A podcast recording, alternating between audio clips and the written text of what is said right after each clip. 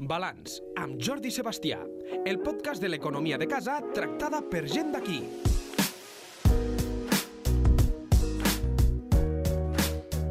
Comença el curs escolar i també comença el curs econòmic. Bé, comença el curs de tot. I justament és el moment de veure com estem i què passarà.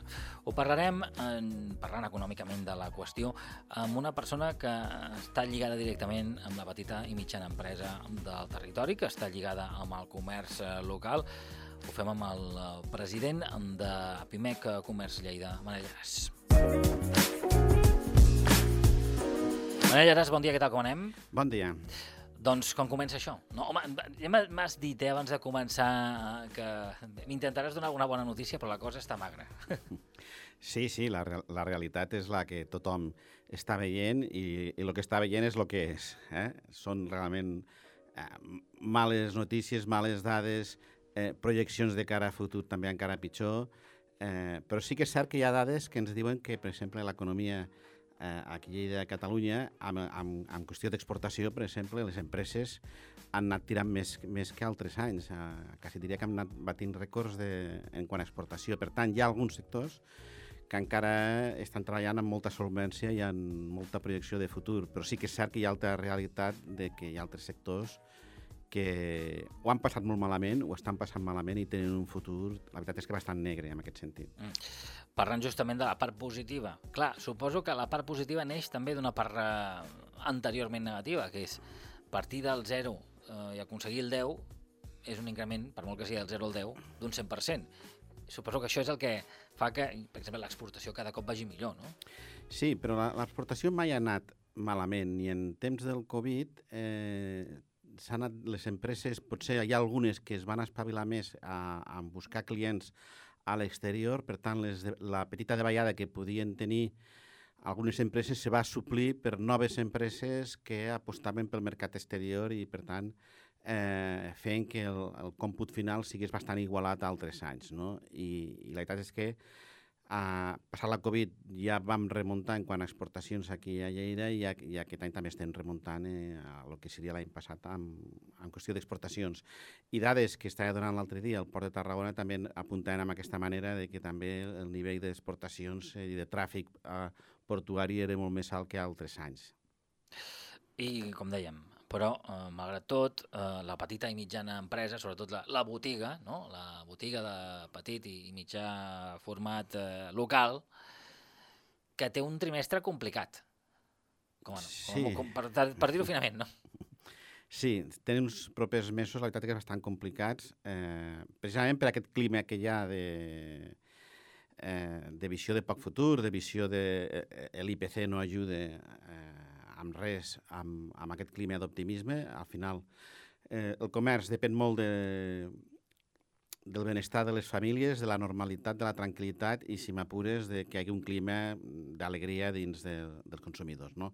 Aquest clima d'alegria ara a l'estiu, amb el tema de turisme ja set, realment eh, el turisme ha funcionat molt bé, eh, quasi diria que tant de costa com de, de, de les terres de també d'interior i de Pirineu, i per tant ara ens ve una altra vegada aquesta realitat de, del dia a dia de les famílies que pensem que pues, segurament eh, han fet una despesa ara a l'estiu perquè, perquè en tenien ganes de fer-la i la necessitat de fer-la, però sí que és cert que si juntem en què han fet aquesta despesa, si juntem en que també els costos de, per a les famílies són molt més alts amb aquest IPC que estem tenint i a més a més el tema energètic que, és, que ens afecta a tots eh, per igual, pues estem veient que realment hi haurà un nivell de consum bastant inferior. La gent se retendrà bastant aquests propers mesos. Això és el que ens diuen una miqueta les, les dades.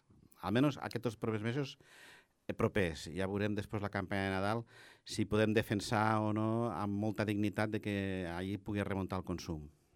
La qüestió energètica, eh, parlàvem fora de micro, i a més parlem amb, amb empresaris d'arreu de, del territori, és el que més preocupa ara mateix per l'increment de cost que suposa, no només en el seu producte, no només als seus, a eh, les seves infraestructures, sinó a les matèries primeres que compren per justament fer la resta de productes, no? Sí, sí, sí. sí. Al 100% de les empreses, eh, els subministres que tenen que comprar se'ls ha pujat eh, depèn dels sectors, ha hagut pujades d'un 30-40, del 100%, segons sectors puntuals, 300, 500, sentia per la ràdio un sector concret que la pujada que havien tingut era del 800 i pico per cent. Clar, amb pujades amb aquest nivell, eh, primer, no es pot eh, repercutir al 100% tots aquests cost, costos al, al producte perquè no seria viable econòmicament tampoc eh, el, el poder comercialitzar-lo. Eh, per tant, fas una pujada eh, al producte, els teus marges també ressentixen moltíssim i depèn de quins sectors ja tenien els marges bastant ressentits des de l'època del Covid i després de, del post-Covid, eh, que ha fet que molts marges se, se ressentissin. No, ara, ara la veritat és que tenim, és un tema de marges, les empreses l'estan perdent, per tant, tenen que controlar molt, molt, molt, molt, molt el, el que són les seves despeses que almenys puguin controlar perquè aquesta de l'energètic eh, ni la controlem nosaltres, les petites empreses, però és que tampoc l'està controlant ni el govern, cap govern, ja, ja, ja no solament de l'estat espanyol, sinó europeu. No, no, no acabem d'entendre massa, massa, massa bé exactament com hi ha aquesta dius baixa de, amb el tema dels preus a nivell energètic a nivell mundial. Mm. Les mesures anunciades per la Unió Europea, que trigaran, de fet trigaran mesos, per no dir anys, en, en veure's plasmades, eh, que volen acabar amb, diguéssim, amb, amb aquesta eh, prioritat de l'energia russa per sobre de la resta d'energies, de, de, tant d'altres països com les, les renovables. Eh, creus que poden ajudar eh, aquest mercat, a controlar aquest mercat? Home, totes les mesures que es puguin prendre segur que ajuden. El, tu ho has dit clarament. El problema és que eh, aquestes que es volen fer en quant a aquesta dependència eh, si, si les alternatives és, eh, són alternatives que segurament a curt termini no tindran una repercussió ràpida i important, que aquí està el, el, el problema més greu, eh, i tindran una repercussió, poden tindre una repercussió a eh, dos o tres anys vista. Mm, per, per tant, necessitem que es facin aquestes mesures eh, per vetllar pel futur, però també necessitem que fa, es facin altres mesures que tinguin un impacte directe i més ràpid de cara a les empreses i als consumidors perquè mm, ara per ara no hi ha aquesta capacitat d'aguant ni per part dels consumidors ni per part de les petites empreses d'aguantar un any més amb els preus de l'energia tan alts. Eh, parlem de res, de la, de, del territori de la ciutat de Lleida, de la demarcació de Lleida, eh, basada a, a nivell comercial en petites botigues, bàsicament, superfícies de caràcter mitjà. Eh, com, com, veus, com veus la situació eh, pel que fa al territori? Eh, no sé si el fet això, que ho hem dit més d'una vegada, no hi ha una gran macroestructura comercial de moment ni a la ciutat de Lleida ni a la demarcació. Això pot fer tirar endavant els comerços que encara, que encara viuen o malviuen eh, al, al territori, sobretot als pobles i ciutats de Lleida? Bueno, el fet de que hi hagi men menys oferta i, i aquesta menys oferta sigui en un format de gran centre comercial eh, ajuda a que precisament les petites, les, les botigues de barri, aquestes que donen vida a l'ecosistema més proper de la gent i sobretot dels municipis petits, la importància que té que hagi comerç viu amb aquests petits municipis. Eh?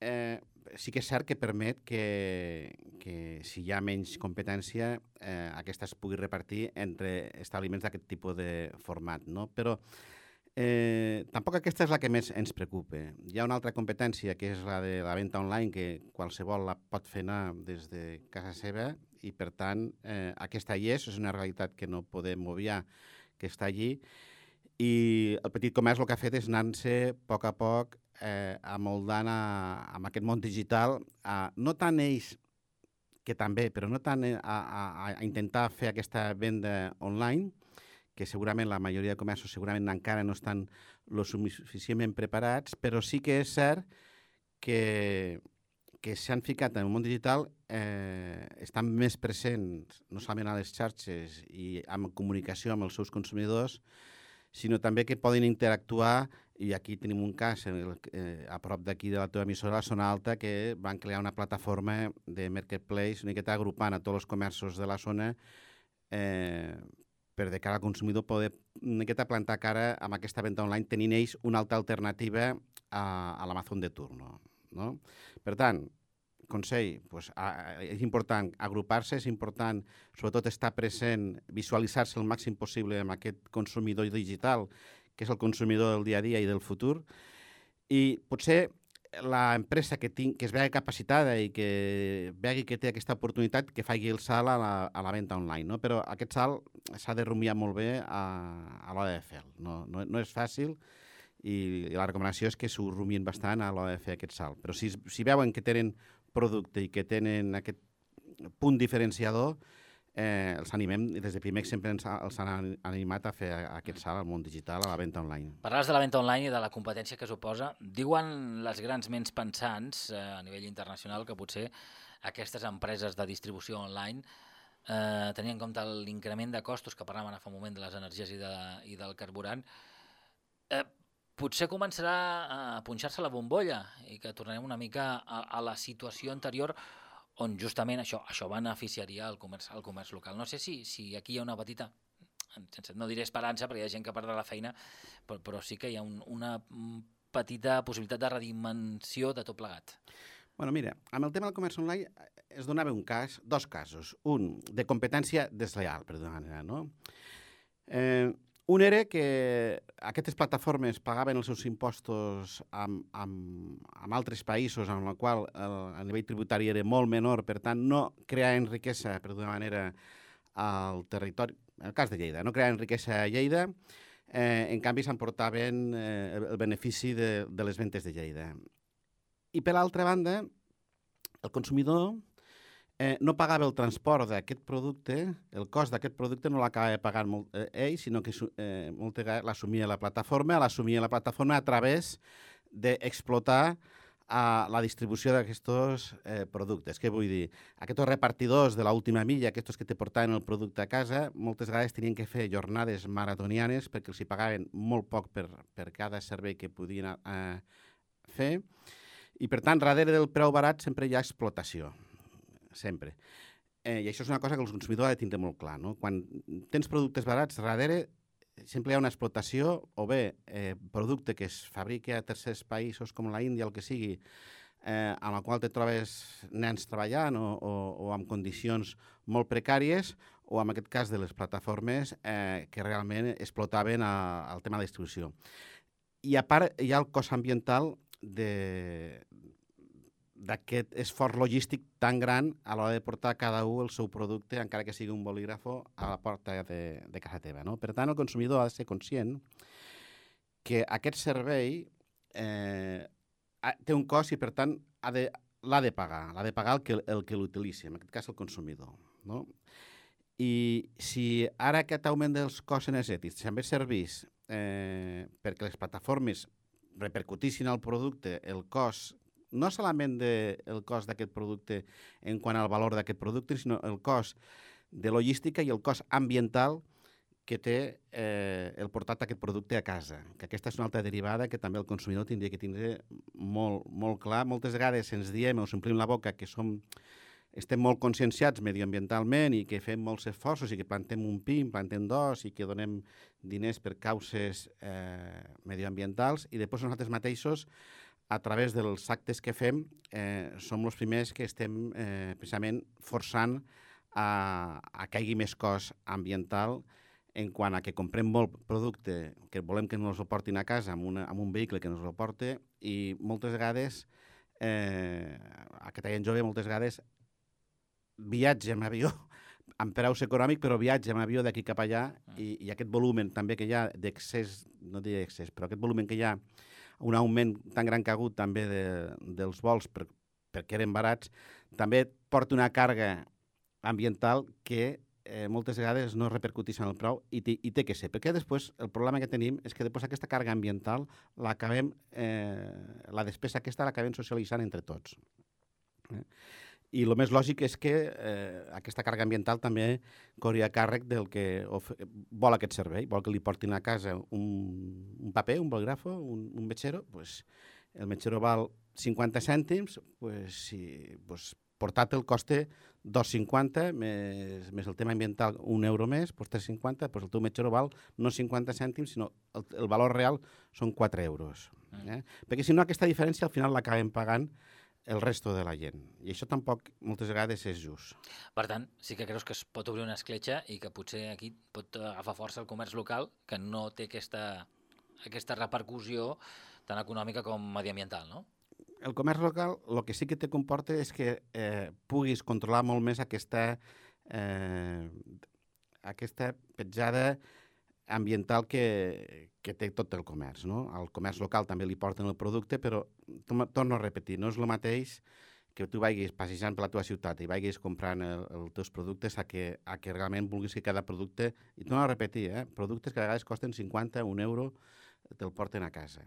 Eh, això no... Mm, hem de fer una reflexió tots plegats si, si realment volem anar cap allà amb, amb aquest futur que ens espera. Eh?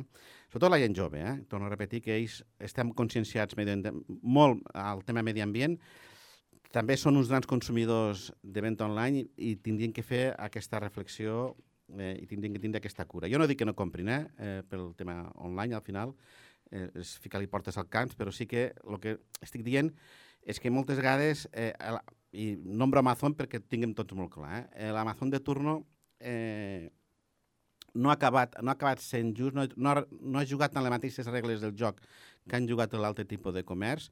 L'administració ha permès això, ara ho està eh, vetllant amb el tema fiscal, intentant de que tributin el joc on fan la, la venda, intentant que els seus repartidors, amb el tema del delivery, pues, també eh, no siguin eh, repartidors eh, explotats, eh, sinó que tinguin, pues, siguin treballadors com el resto de, de la gent que té la seva nòmina, té, té les seves, que pot variar, però que tenen les seves seguretats eh, en quant a, a, a deures socials i, en canvi, eh, falta encara aquesta petjada ambiental que s'acabi de, de solucionar.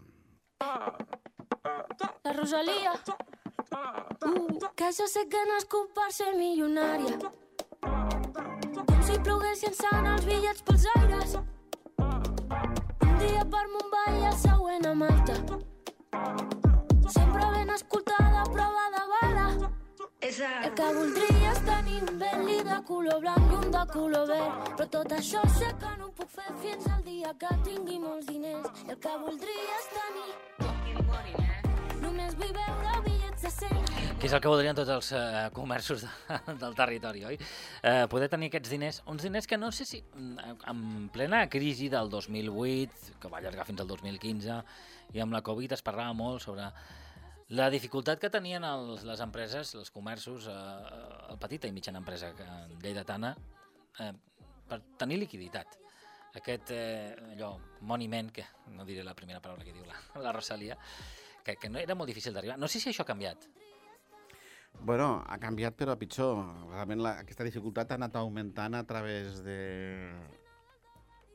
d'aquests últims anys, sobretot. Eh, és cert que amb el tema del Covid vam, molt, la gran majoria d'empreses van deixar de tenir ingressos, molt, alguns eh, ingressos va ser zero, altres van, eh, va mermar molt eh, el seu compte de resultats i, i sí que és cert que va haver, va haver l'alternativa d'aquest endeutament eh, tou amb el, aquests crèdits ICOs, però que al final era eh, diners que te prestaven i que els has de tornar. Eh? No, no et regalaven res. Eh, va ser una solució que va anar molt bé per moltes empreses, pensant primer que la Covid duraria pocs mesos, després han vist que la Covid ha durat un any i, i, i pico i encara no ha acabat, però eh, va ser molts mesos més del que no. la gent preveia, inclús les mateixes administracions. No? Per tant, aquests crèdits van quedar curts en quant al finançament i és cert que ara eh, s'han de tornar aquests crèdits, aquests diners, just en un període en el qual també estàs tenint moltes dificultats per tirar endavant la, la teva empresa. No solament perquè moltes vegades no s'ha reactivat eh, en el sector de comerç, no s'ha reactivat del tot el consum i, i l'altre perquè ara estem tenim, des de fa quasi un any, estem tenim uns costos energètics que s'estan disparant i, i pel mig de la guerra aquesta d'Ucrània, pues, en vez d'ajudar, pues, el que ha fet encara empitjorar més aquests temes. Per tant, no eh, estem tenint eh, estem parlant d'un sector que té una feblesa econòmica molt forta perquè porta molts anys patint eh, de vegada del consum i, per tant, ens veiem en una situació realment molt precària moltes empreses. No tenen la capacitat, i ho diré així de clar, avui en dia hi ha moltes empreses que no tenen aquesta capacitat de poder pagar el regut de la llum amb, amb, amb els preus que està actualment ara. I si sols li afegim l'increment de, de, de l'interès als crèdits, suposo que això, això fa que la, el plat surti encara més picant, no? Sobretot perquè, a part d'aquest increment del, dels punts dels diners, del cost del diner, eh, també eh, per part de la banca hi ha una selecció molt gran de en qui poden arribar a deixar els diners. No? I, i, I, per tant, o veuen una garantia molt alta de, de retorn, que això sempre ho han, ho han ficat damunt de la taula, però ara eh, encara més garanties, eh, o, és, o és molt probable que hi hagi molta gent que necessiti aquesta liquidez i no pugui, i el banc li digui que no perquè, perquè els seus números potser no, no tingui les garanties suficients perquè el banc vegi que no tingui les garanties suficients per pugui tornar els diners. No? I, I és una realitat que tenim ara, una greu realitat. No? Si realment augmentés el consum, si realment eh, per això demanàvem, sobretot, les mesures que tenen que fer l'administració tenen que ser mesures amb un impacte immediat i ràpid. No? D'aquí dos anys o tres anys estarà molt bé tot el que es prengui, però moltes petites empreses se quedaran pel camí. Què s'ha de fer? Anem, a, anem a gravar. Què, què, què s'ha de fer? Què, què, què ha de fer els diferents governs? Tema energètic, sobretot eh, ja que les solucions perquè puguin eh, abaratar la, eh, el preu de l'electricitat o el gas eh, s'estan prenent amb una visió de llarg termini, per d'una manera, eh, intentar eh, facilitar al màxim eh, altres alternatives al consum eh, al, al consum de gas o al consum eh, una del petroli. Eh? Altres tipus d'energies, no? Eh, les plaques solars o, o, o, o, que potencien molt més ara el tema de l'energia eòlica. En definitiva, potenciar d'una manera real i immediata aquest tipus d'energies alternatives que sí que podria tenir un efecte de cara al consumidor que pugui apostar per elles eh, o fórmules eh, de, de cooperatives de consum, en fi, facilitar al màxim possible de manera ràpida de que realment el consumidor, les petites empreses, tinguin una, alter, una altra alternativa a lo que s'actissa actualment, perquè si no no és viable solucions a, a llarg termini. Aquesta podria ser una d'elles. No? L'altra, eh, el govern ja està fent, intentar subvencionar al màxim eh, el cost de l'energia que tenim ara, però nosaltres apostem més perquè, perquè realment se faciliti d'una manera molt clara el fet de que hi hagi altres alternatives d'energia a les que tenim ara. Parlem de la ciutat de Lleida, eh, si li sembla, eh, perquè en els darrers mesos eh, s'ha parlat de si en darrers mesos i ja, ja fa darrers anys, eh, sobre el model comercial de la ciutat de Lleida. Eh, a punt d'acabar el mandat eh, d'aquest Ajuntament, més enllà de colors, sí que és cert que segurament es definirà cap on anem, si cap a quin model comercial hem d'anar. Què és el que li demana l'Ajuntament? Eh, sigui quin sigui, eh? el proper Ajuntament que, que esdevingui res, en menys d'un any. Bueno, sigui quin sigui, sigui el mateix que està ara, sigui el que, algun altre que pugui venir, al final, eh, per nosaltres la petició sempre seria la mateixa. Al final és que vegi molt per aquest, precisament aquest model de comerç de proximitat, de potenciar molt la ciutat de Lleida estem parlant, eh? potenciar molt el tema del comerç del barri. Avui, avui per avui és el gran oblidat de les administracions. No hi han fet res per potenciar el comerç amb els barris, amb tots aquests anys oi, aquesta administració, però dels que ha hagut abans també. Quan arriba la campanya eh, tots són anar pels barris, sí, apoyem el comerç de proximitat, però el programa de proximitat eh, està a la zona alta i està a l'eix comercial, però també està als barris de la ciutat de Lleida. I aquí no s'hi ha ficat eh, fil a l'agulla. Entenem que hi ha una prioritat amb aquestes, i un deute amb aquest comerç dels barris i que, per tant, se tenen que, que potenciar i prendre mesures per potenciar, perquè segurament el dia de demà, eh, si vingués alguna implantació comercial, serien un dels grans perjudicats també d'aquesta aquest, derivada d'afluència de, de, que pot tenir algun, alguna apertura de centre comercial.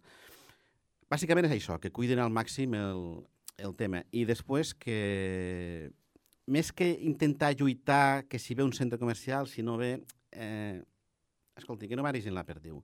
Eh, ells tenen que tindre l'objectiu, sobretot, de potenciar el comerç urbà, el comerç de la ciutat de Lleida, i l'altre, si ve, vindrà, eh, i si no ve, no vindrà, però que no estiguem massa donant voltes amb aquest tema, i, i ara eh, me refiero a Torres Salses, eh, perquè siguin clars, no?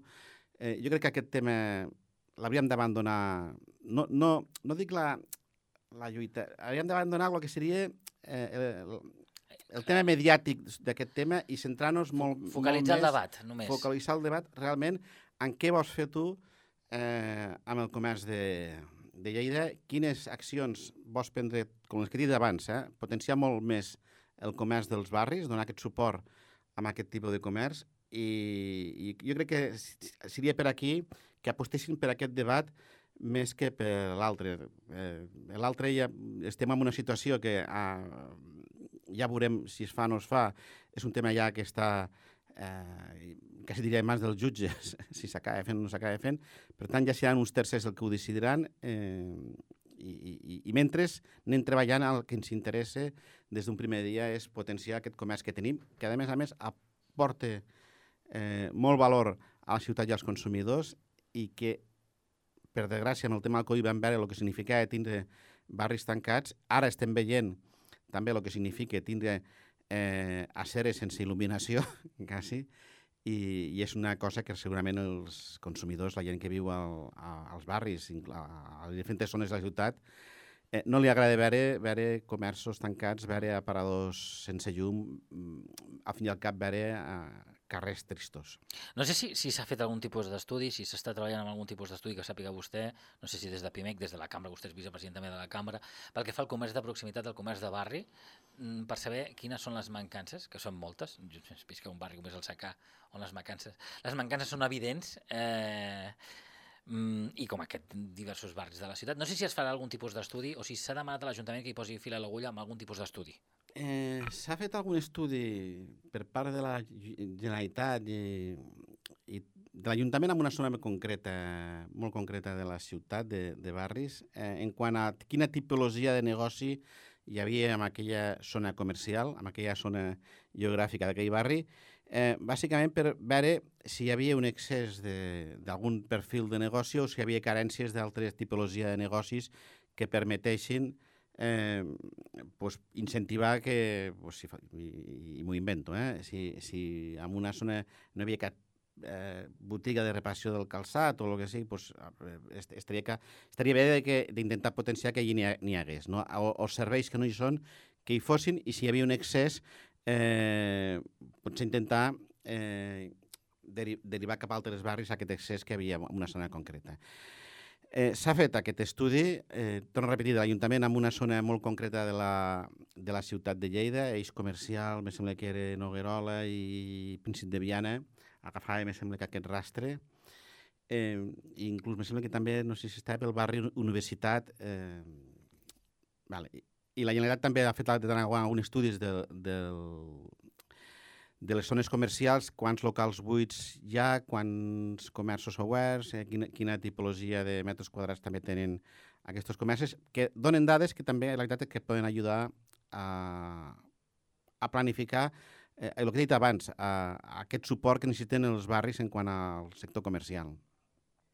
Doncs estarem pendents ara què succeeix amb els barris, eh, amb el comerç de barri, eh, que, com diu el Manel Llares, el president de Primer Comerç, potser hauria de ser un dels debats no? eh, en aquesta campanya electoral que, que ha de venir. Sense dubte. Almenys nosaltres ho ficarem damunt de la taula, davant de tots els partits polítics. Eh, ha d'haver aquest debat, farem que hi hagi aquest debat, perquè per nosaltres és primordial quan se vol parlar de comerç de la ciutat de Lleida, i, i som els primers a, també a generar aquest debat de, de la situació de l'eix comercial i la situació que pugui tenir eh, zona alta. Però primer voldríem que es parlés de la situació que té el comerç dels barris, perquè té una, un impacte amb la gent molt més gran que el pot tenir eix comercial o, o, o zona alta. Eh? Simplement per això, eh? perquè per volumen són més comerços, per volumen de servei donen servei a més població i, i moltes vegades passa molt més desapercebut.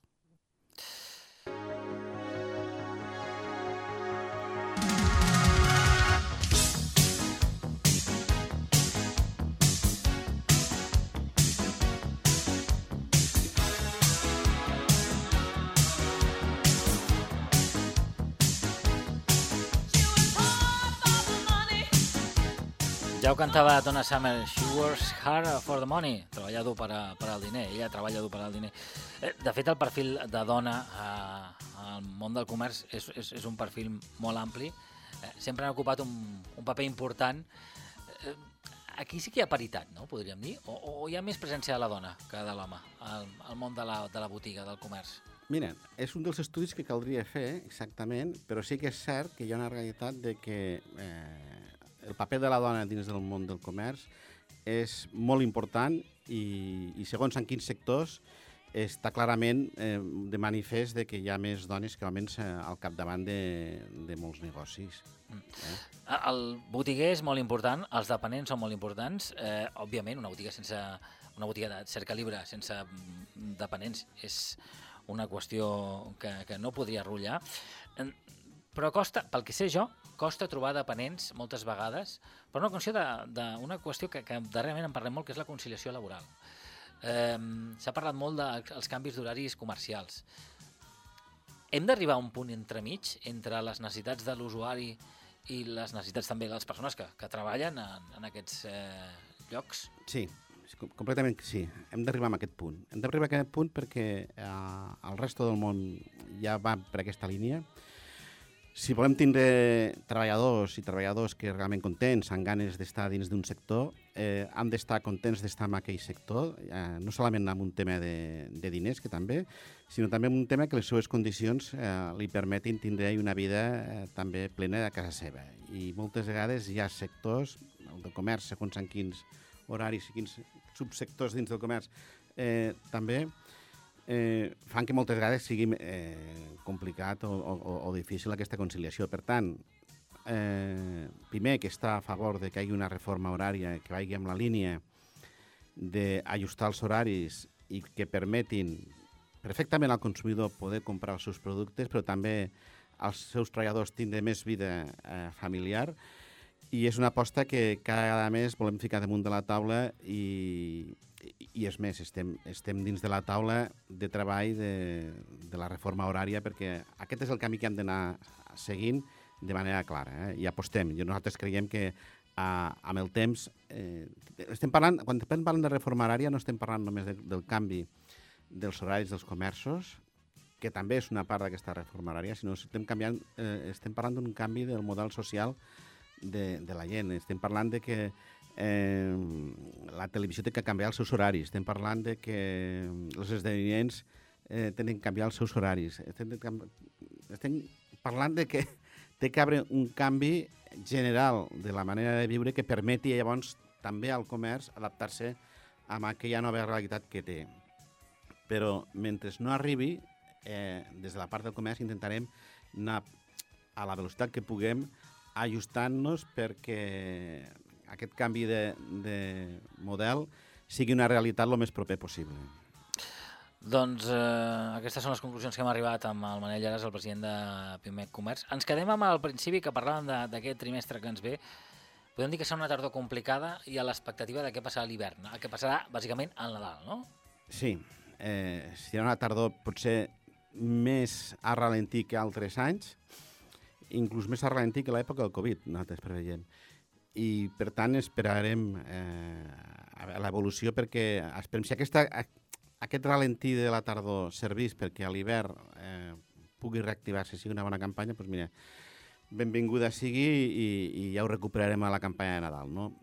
Ja veurem com anirà la campanya de Nadal, el que ara sí que és cert que ens trobarem una, una tardor una miqueta molt ajustada en quant al consum. Esperem que duri poc, uh, per demanar. Esperem, eh? esperem. Aquí tinc fusta, la toco, uh, així que esperem que sigui així. Manel Llaràs, eh, president de Primer Comerç, moltes gràcies, que hagi molt bé i fins la propera. Adéu-siau. Adéu.